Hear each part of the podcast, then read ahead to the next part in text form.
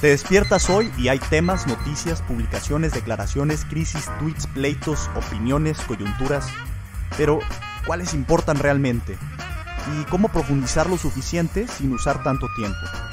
En mínimo necesario, te invitamos a un diálogo entre especialistas en temas públicos para que tú, que quieres un mejor país pero estás ocupado, tengas la información mínima necesaria para tener un criterio bien fundamentado en los temas más trascendentales.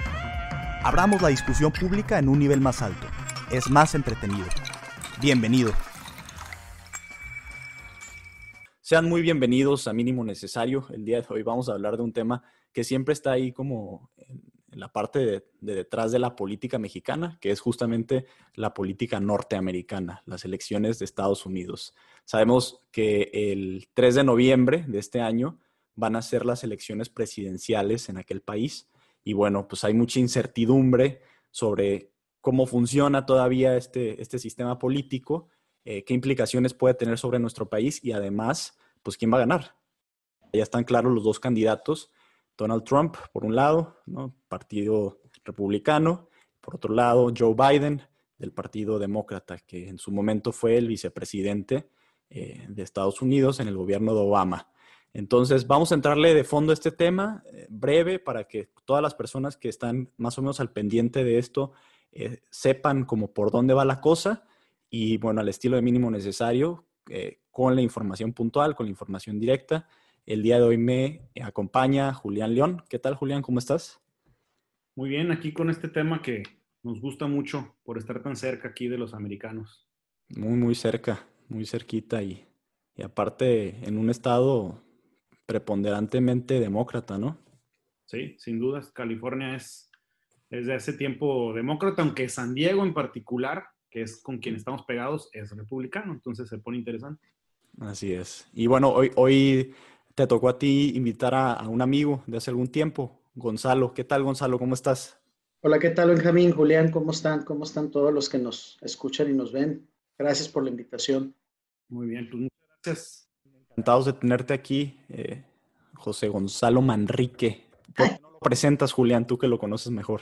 Sí, pues mira, ahora sí que nos conocemos de hace más de 20 años, por allá cuando, cuando llegué a la, a la UABC, la Universidad Autónoma de Baja California, y Gonzalo ya estaba ahí en la Facultad de Derecho, los hilos detrás de los candidatos a sociedad, alumnos y demás. Entonces, pues me convertí ahí de repente en uno de sus, de sus aliados principales en el primer semestre donde estaba el, el, número de votos más grande, ¿no? Entonces, desde entonces hemos colaborado en diferentes proyectos y hasta colaborábamos en hacer nuestras estadísticas de cómo iban los candidatos ahí de la, de la sociedad de alumnos, sacábamos nuestras, le llamábamos la consulta Mitofsky ahí de la, de la facultad de broma y demás.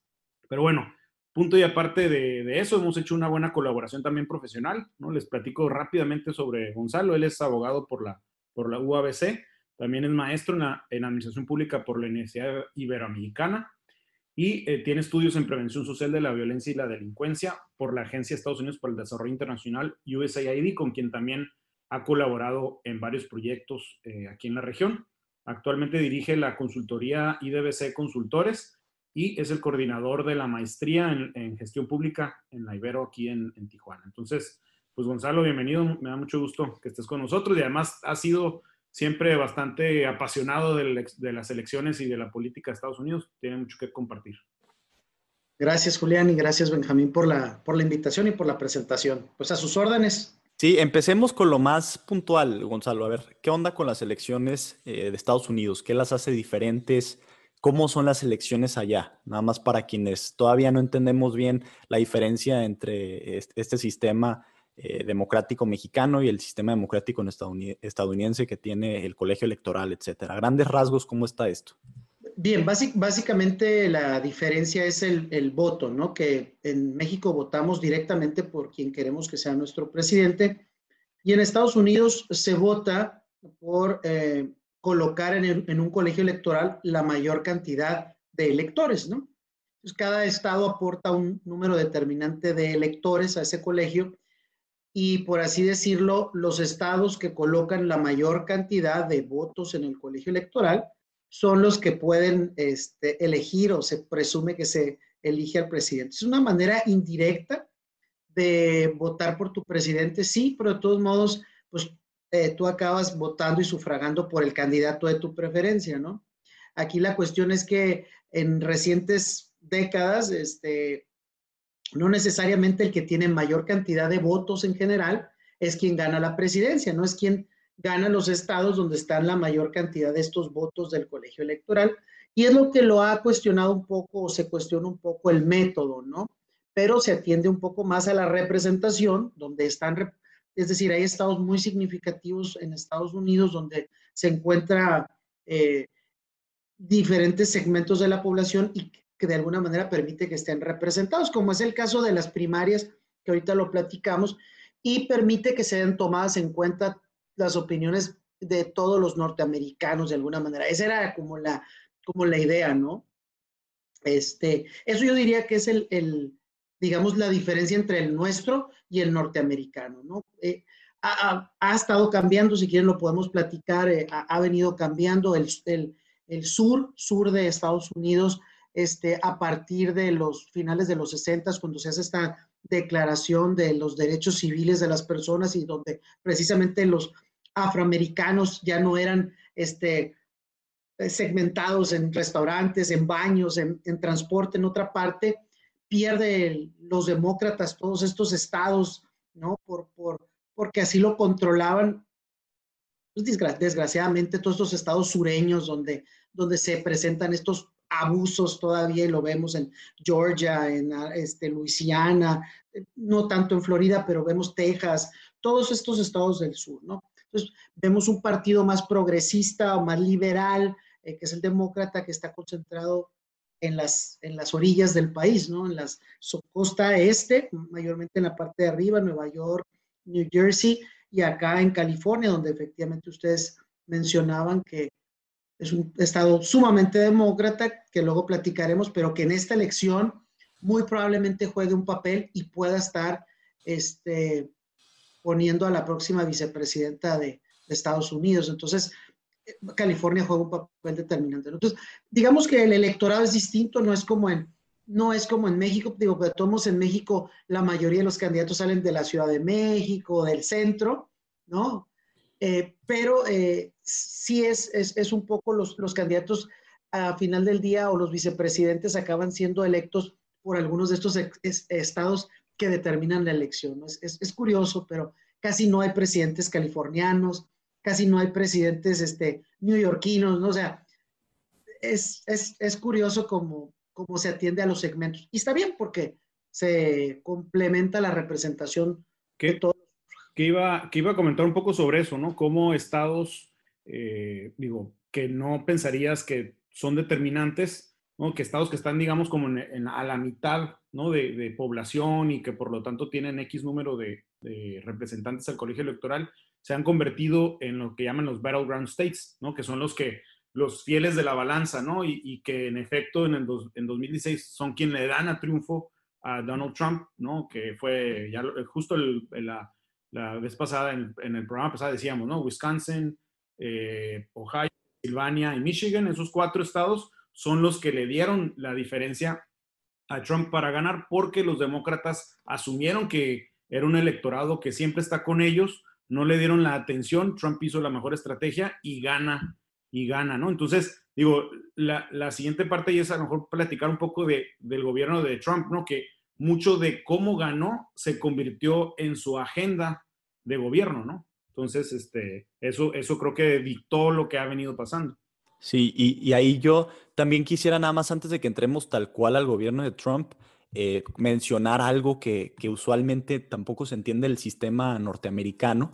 Usualmente eh, he escuchado que pues, las personas creen que es un sistema bipartidista por ley, ¿no? Que legalmente solamente puede haber demócratas y republicanos. No es el caso. Lo que pasa allí es que como es un sistema electoral, eh, pues eh, eh, estructurado de cierta manera, es mayoritario, ¿no? En los distritos, conduce a que haya un sistema bipartidista. Es decir, las, las leyes sí provocan que naturalmente llegues hacia allá, pero no es obligatorio. De hecho, para esta elección, la que se viene entre, entre Biden y, Donald Trump, eh, va a haber, como siempre, hay un, tercer candidato que ni se menciona en las, en las noticias ni nada, pero está Joe Jorgensen, parece, de, del Partido Libertario de Estados Unidos. A veces hay algún candidato por ahí del, del partido procanábico, ¿no? O algo muy particular. Entonces, nada más quería precisar eso y ahora sí entremos al eh, tema de eh, Donald, Donald J. Trump. ¿Cómo fue su, cómo ha sido su gobierno estos últimos años? ¿Qué se le caracteriza, etcétera? Gonzalo. Mira, Benjamín, y muy a, muy a lo que, a lo que dices, eh, es un sistema predominantemente bipartidista, pero donde hay claros oscuros en los dos lados, ¿no? Tienes en el Partido Republicano la mayor, la mayor parte de su base conservadora, pero conservadora, pues lo que digamos con, con valores y, y, e ideas, digamos, normales, de acuerdo a creencia, de acuerdo a cultura, de acuerdo a lo que les tocó vivir. Y tenemos los ultraconservadores, ¿no? El Tea Party, que, le, que tenemos ciertos, o sea, vemos un rojo, pero vemos desde blanco, rosita, hasta rojo ladrillo, ¿no? O sea, hay, hay diferentes formas de pensar. Lo mismo pasa con los demócratas, ¿no? Tenemos un Bernie Sanders que empujó la agenda de azul clarito a azul fuertísimo, ¿no? Y creo que la agenda en Estados Unidos se abrió hacia los extremos. Entonces, Donald Trump está en el extremo rojo fuerte, donde, pues, desgraciadamente en estos cuatro años, porque podemos empezar desde, una, desde el año de la campaña, estos cuatro años podemos resumir que creo que económicamente Donald Trump no lo ha hecho mal. Este, hay, hay, que partir de esa idea. Creo que económicamente podríamos estar de acuerdo o no, pero los resultados están a la vista. Hubo, continuó el crecimiento económico de Estados Unidos. Hubo una, una reforma para reducir impuestos a los que más pagan. Es, ha habido un crecimiento en todas las áreas económicas del país. Hay un sentido de bienestar en la parte económica. Dicho esto, digo, porque hay que decir lo bueno, ¿no? o por lo menos lo que como los ciudadanos de Estados Unidos perciben, creo que en el resto de sus de sus tareas ha sido una, un completo desastre, ¿no? O sea, desde su inestabilidad para retener equipos de trabajo en, su, en lo militar sobre todo, ¿no? Sus relaciones internacionales con Rusia, con China, que han sido desastrosas, ¿no?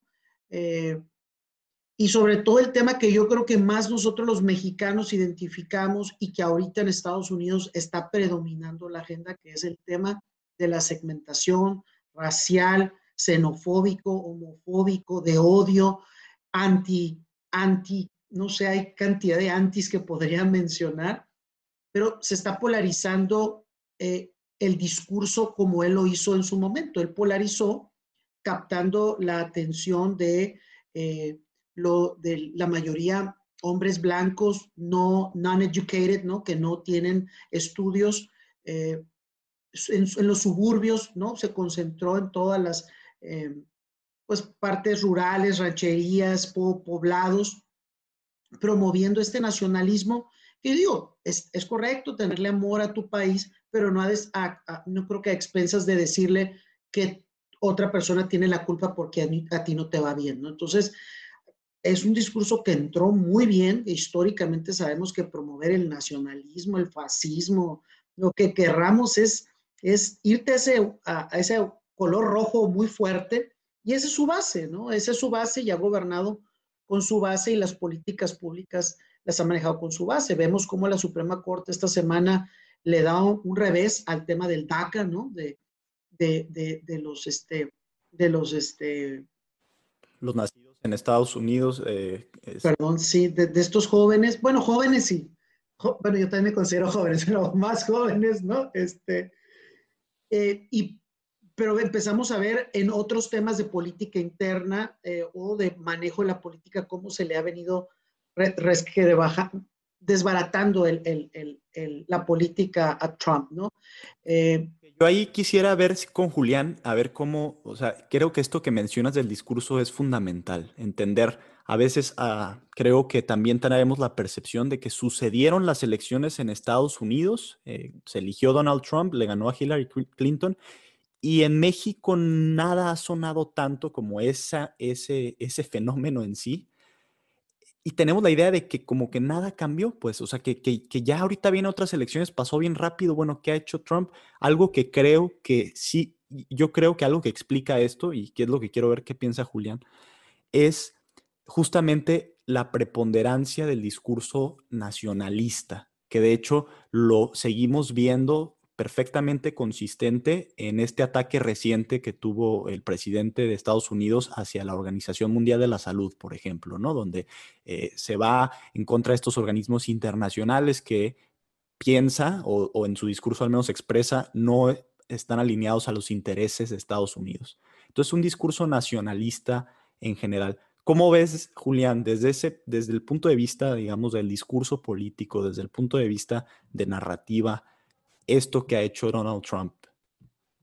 Pues bueno, digo, también otro ejemplo, ¿no? Eh, ahora que pasó esto, todo lo del COVID, ¿no? Empezó a llamarle el virus chino, ¿no? O sea, igual cumpliendo con, con, toda esta con toda esta estrategia y algo que ha hecho consistentemente bien, o sea, bien en el sentido de efectivo, que no quiere decir que estemos de acuerdo con eso, es que todas estas, eh, estos mensajes, todas estas formas de hablar, todos los temas que han venido seleccionando, pues son específicamente para su base.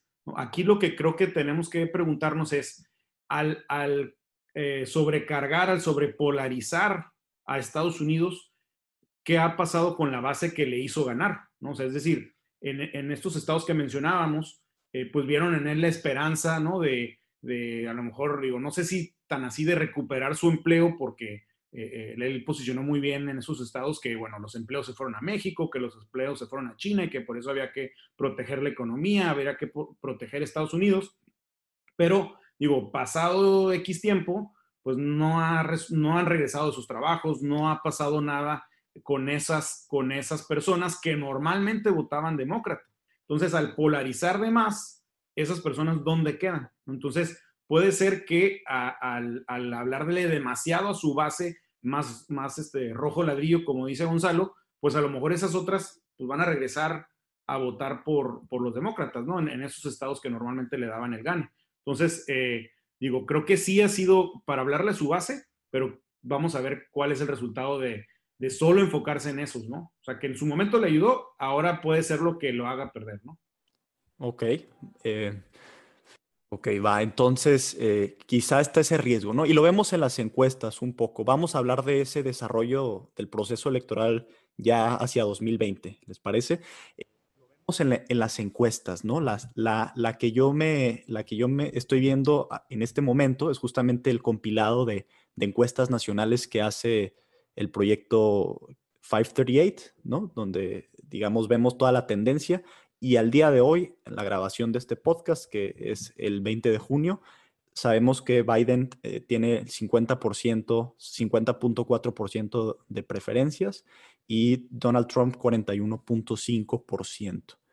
Eh, ¿Cómo se ha desarrollado esta elección, Gonzalo? Este, eh, creo que le, le, decía Julián, creo que Biden, eh, su mejor campaña es este, dejar, permitir que Donald Trump se autodestruya como se está autodestruyendo, ¿no? O sea, esta campaña va a ser, quieres o no quieres a Donald Trump. No es tanto que si queramos a Joe Biden, es, es un referendo para si religes o no a Donald Trump. Entonces, muy probablemente la atención de la campaña se enfoca en él. Por eso, por ejemplo, tú ves, eh, realmente no se puede, no se podría decir hace un par de años, eh, ahorita lo podemos decir, hace cuatro años Hillary Clinton no es que porque era mujer, era realmente una candidata mala, mala, era percibida corrupta, era mala para hacer campaña, no hicieron campaña en estos tres estados donde Julián dice que es Wisconsin, Michigan y, y Pensilvania, que, que, los consideraban de ellos. O sea, pero tuvo más votos, ¿no? Pero falló a la hora de la estrategia. Entonces, este candidato es muy diferente yo, yo veo a Joe Biden muy similar en la, en la forma de cómo va a gobernar como Donald Trump, es decir, apoyar el gasto, eh, continuar con los eh, recortes de impuestos. Eh, es un candidato más conservador y eso le ha abierto la puerta a este electorado que está en el rosita, claro, estos independientes que se pueden convertir en azul, ¿no? En un momento, por eso le dicen morado, ¿no? Este, que se pueden convertir de republicanos a demócratas, porque es un candidato como muy de centro. ¿no? Quizás no trae la gente a Bernie Sanders que podría asustar como el eh, Universal Health, Healthcare, que, que implica un gasto grande, pero le ayudan varias cosas a Biden. Una, él estuvo en la pandemia, en la crisis del H1N1 influenza ah, en el 2009. Eh, Obama se la encarga cuando inicia el mandato. Estuvo al frente del rescate financiero de la crisis del 2009, que Obama también, del 2008, que se tradujo en el 2009, que Obama también de alguna manera le encarga. Entonces, estos dos problemas, tú te presentas como un candidato listo para resolverlos si, si entro desde el día uno, ¿no? Pero creo que ahorita el problema que le está agregando y que no es culpa de Joe Biden o no es gracias a Joe Biden es el tema de eh, eh, los abusos policiales, cómo se ha revivido este tema eh, racial en Estados Unidos, donde afortunado o desafortunadamente Joe Biden tiene altísimos niveles de aprobación y de respaldo entre la población afroamericana. No tanto entre los latinos. Joe Biden despunta en Carolina del Sur gracias al voto afroamericano y de ahí se dispara como el candidato porque la base demócrata es una base no, de, no, nada más de electores blancos, sino hispanos, latinos, este, asiáticos, afroamericanos. Entonces, yo, Joe Biden le ha venido como anillo al dedo eh, la circunstancia que se está viviendo, yo diría, ¿no? Este, sí, porque era una parte del electorado eh, eh, eh, que, Donald Trump trató de coquetearle poquito, ¿no? Esta, base afroamericana y que ya después de todo esto que hemos visto con la brutalidad policial, pues ya básicamente creo que dejó ese frente perdido. Donde le está, donde le está pegando más es en, el, en los suburbios y en esta, estos, el voto blanco que ya entre Trump y Biden están muy parejos y esa era la fortaleza de, de Trump ante Hillary, que tuvo una diferencia del voto blanco muy, muy, muy alta, sobre todo los no, non-educated, ¿no? los que no tienen profesión, y Biden va muy parejo con él, ha cerrado muchísimo la brecha. Tienes ciertos indicadores, te digo, donde, donde vemos que un ala conservadora o quien es un elector naturalmente más conservador se identifica o le, da, le genera un poco más de estabilidad quizás Joe Biden, ¿no? O sea, esa es creo que la parte, la parte que tranquiliza eh, el, ex vicepresidente, ¿no? Que en lo único que difiero eh, de lo que ha mencionado Gonzalo es que creo que puede ser un riesgo para Biden el dejar que la campaña se convierta en una, en un, eh, pues básicamente si, si queremos, si quieren o no, ya me dice americano, ¿no? Sí, pero afecta a todo el mundo. Si quieren o no los americanos seguir con Donald Trump. ¿no? Si, se convierte en eso, para mí creo que es un riesgo de Biden. Yo creo que Biden también tiene que decir por qué y cómo lo haría mejor, ¿no? Es decir, si, si deja que, nada más fluya, digo, puede ser una estrategia efectiva, pero creo que eh, están tan críticas algunas cosas que también si no, si no alza la voz y dice por qué lo haría mejor, la gente también puede dudar. Eh, y, y recuerden que siempre en momentos de crisis las personas tendemos a irnos a, a lo que ya está, ¿no? A lo seguro, ¿no? Entonces, creo que ahí, ahí no puede caer en eso Biden. Y hoy por hoy, ¿tú qué ves en Biden? O sea, ¿te, te, te convence, digamos? ¿Qué, qué, qué le has visto proponer, sí, directamente? ¿A mí, Julián? Ajá. Eh, bueno, pues yo creo que, como dice Gonzalo, ¿no? Ayuda mucho su posición hacia el centro, ¿no? Yo creo que eh, era un rival más fácil para Trump, Bernie Sanders, porque iba a asustar a, esta parte del electorado que, Biden eh, logra jalar del otro lado del, espectro, ¿no? Ahora, creo que eh, ha sido, Biden ha ido como evolucionando, lleva tanto tiempo en la, en la política americana, ¿no? Digo, él ah, es senador desde los 70, me parece, ¿no? Desde los 70, ¿no? Y bueno, y luego pues está con, con Obama y se posiciona con otro estilo, creo, ya con Obama y en todo este tiempo ha ido evolucionando su, forma de pensar. Algo que le puede afectar, creo, es que le estén eh, sacando, ¿no? Y ya lo han hecho, votos del pasado, ¿no? Y que de repente es difícil explicar, bueno, es que antes me pensaba así y ahora pues ya cambié porque el mundo cambió. Y a lo mejor sí es cierto lo que dice, pero luego tener que justificar, ya te, el que tiene, el, en la política, el que tiene que explicar, la pierde, ¿no? Entonces, eh, creo que, que es donde está el riesgo de, Biden. En sí, eh, digo, es tan al centro que no hay una, una propuesta así que tú digas, este, como con Trump, ¿no? Que vamos a construir la barda y eso no hay algo así eh, como... Incluso ha tenido que eh, irse a las propuestas que traía Warren, que traía Bernie Sanders, tratando también de recuperar ese electorado demócrata. Sí, que yo si lo resumiera, digamos, en, a grandes rasgos, lo que he visto de Biden es una, quiere reconstruir la clase media, ¿no? que, que sigue vulnerada y más en esta circunstancia actual, que además pues siempre se considera esta columna vertebral de la economía norteamericana, ¿no? Y, ha sido golpeada por una serie de fenómenos que hemos explorado en estos podcasts, ¿no? De cosas mundiales, el, ascenso de nuevas tecnologías, formas de trabajar, etcétera.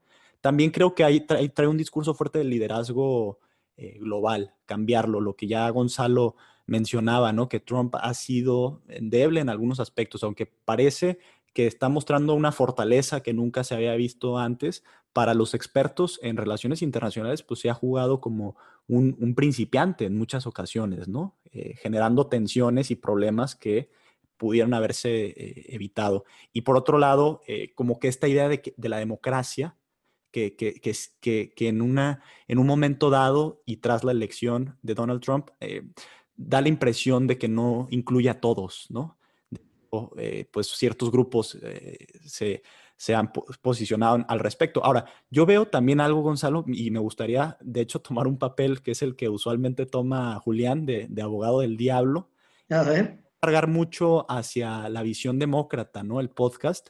Hay una hay una sensación, creo yo, en, Estados Unidos, de que el Partido Demócrata se ha radicalizado también profundamente, que están eh, engranados, al menos en, algunas secciones, en algunos discursos que pues no a todo el mundo le, parecen adecuados, ¿no? Ahí, vemos eh, varios, varios fenómenos actuales, ¿no? Esto que están tumbando las eh, estatuas de, los antiguos miembros del, ejército confederado, de la guerra civil de Estados Unidos, que son parte de la historia de Estados Unidos y que sí, algunos de ellos eran esclavistas, pero si ve uno las encuestas, eh, pues la mayoría de la población norteamericana no está de acuerdo con tumbar esto, ¿no? Entonces ahí aprovecha Donald Trump para poner un discurso, etcétera. Los temas, por ejemplo, de género, de demasiado énfasis en, temas eh, quizá no sé, por decir algo de, de, lo de la inclusión, de la migración, etcétera, que no todo el mundo está muy convencido. ¿Cómo ves esa parte? O sea,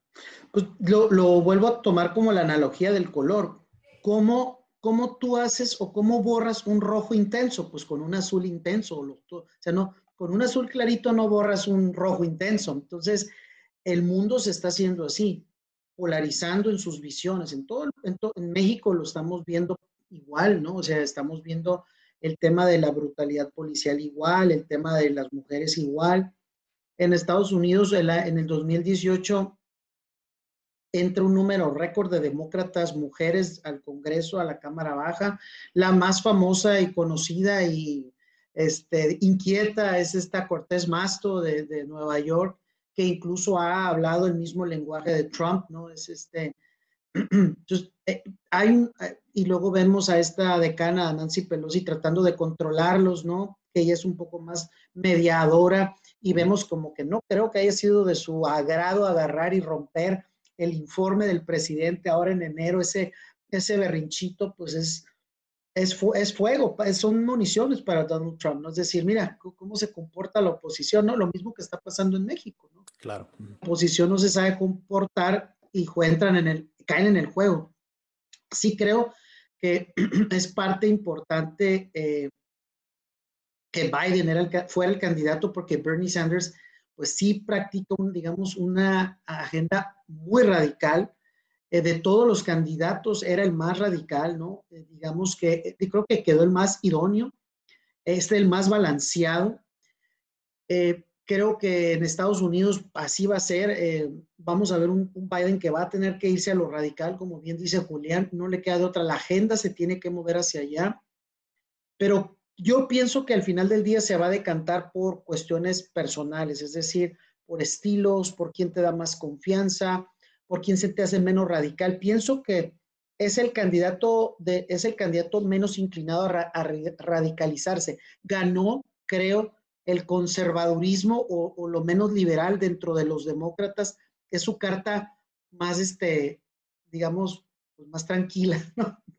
pero sí la agenda del 2018 hasta la designación de Biden apuntaba que iba a haber un candidato extremo. Como dice, yo, yo entiendo perfectamente la universalidad del, del costo del de la salud en Estados Unidos, pero es un tema que tiene 70 años en la agenda pública, o sea, no es un tema de hace 10 años, ¿no? Eh, eh, es un buen tema. Eh, hay otros temas importantes que creo que, por ejemplo, que vaya a ser una, vaya a ser una vicepresidenta mujer o, o que Biden haya dicho, va a ser una mujer, mi candidata a vicepresidenta, habla, te habla de un avance, que diga que la voy a poner a una abogada afroamericana en la Suprema Corte de Justicia, ahorita más que nunca te habla de un avance muy necesario. Entonces, creo que la agenda radical ayuda a que pues le pegas hacia arriba, pero bueno, caes ahí en medio. Entonces, todos los días se puede ir avanzando para nivelar esto. Entonces, creo que es bueno dentro de todo que se hayan dado estos pleitos dentro de los, de, los demócratas y afortunadamente para, para ellos, creo que con e, este es el eh, con el que tienen mayor posibilidad de ganar, pero también me ha gustado que este Biden ha dicho, yo estoy, pero voy a empujar pura gente joven a, hacer este relevo generacional, ¿no? Que yo entiendo que él va a ser un presidente de cuatro años, no creo que dure los, los ocho años, no lo va a decir, pero es como muy natural este, esto que dice de un relevo generacional y eso está, eso está muy bien, ¿no? O sea, eso es lo que ningún, ningún partido, ningún, ningún político en ninguna parte del mundo se atreve a hacer de decir, esta es la nueva generación y van a pensar diferente, ¿no? Llegan los mismos o llegan nuevos, pero pensando como los viejos.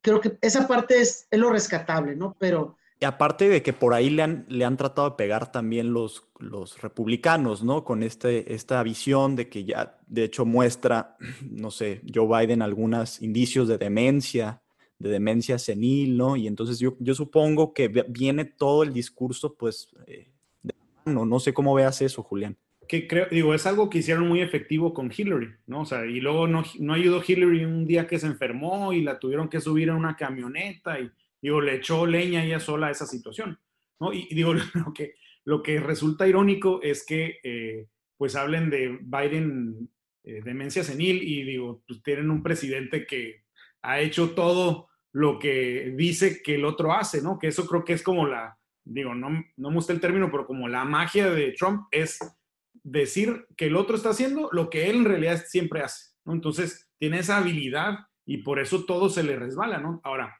yo creo que, y, a lo mejor yendo hacia, hacia la parte final, creo que eh, pues todo esto que ha venido pasando, pues lo, lo, va a alcanzar, ¿no? Para efectos de la, de la elección. Y bueno, como decía Gonzalo, traía en la parte económica, iba muy, muy bien. Pasa lo que estamos viviendo con la pandemia y sin duda cambia, cambia el panorama, ¿no? Entonces, digo, aquí es, pues bueno, ¿qué va a pasar? ¿no? Pues hagamos, hagamos ese cierre, si quieren, eh, esta quinela sin, sin, sin apuesta, o no sé cómo, o sí, ya después vemos qué. Eh, pues, ¿quién, ¿quién, así brevemente, Gonzalo, Julián, quién creen que va a ganar? ¿Por qué? Y con eso hacemos el cierre. Eh, si quieres, Gonzalo, ¿quién crees que va a ganar? Yo creo que Joe Biden en este momento se va a inclinar por poner de candidata a vicepresidenta a Kamala Harris, que es la senadora afroamericana de California, que tiene fue fiscal, eh, pues, Attorney General, entonces eh, te habla de un, este, tema, un tema que se tiene que atender, es joven, en una, en una situación podrías asumir la presidencia de la República perfectamente, entonces creo que si ella, creo que logra, pese al voto latino que no está con Biden así como quisieran, eh, logra ganar.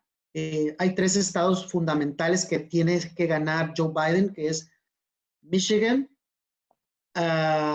Pensilvania y Wisconsin. Esos son los tres estados claves que debe de ganar. Pero por el perfil de Joe Biden, trae cuatro estados abiertos que también podría ganar, que son Arizona, por el perfil sobre todo de, adultos mayores, Florida también, que siempre está en juego, pero eh, a él tiene más posibilidades, Carolina del Norte, por el voto afroamericano, y quizás inclusive Georgia, donde es eh, la capital de Atlanta, donde se ha venido creciendo el voto demócrata y podría ser esta crisis la, detonadora, podría ganar.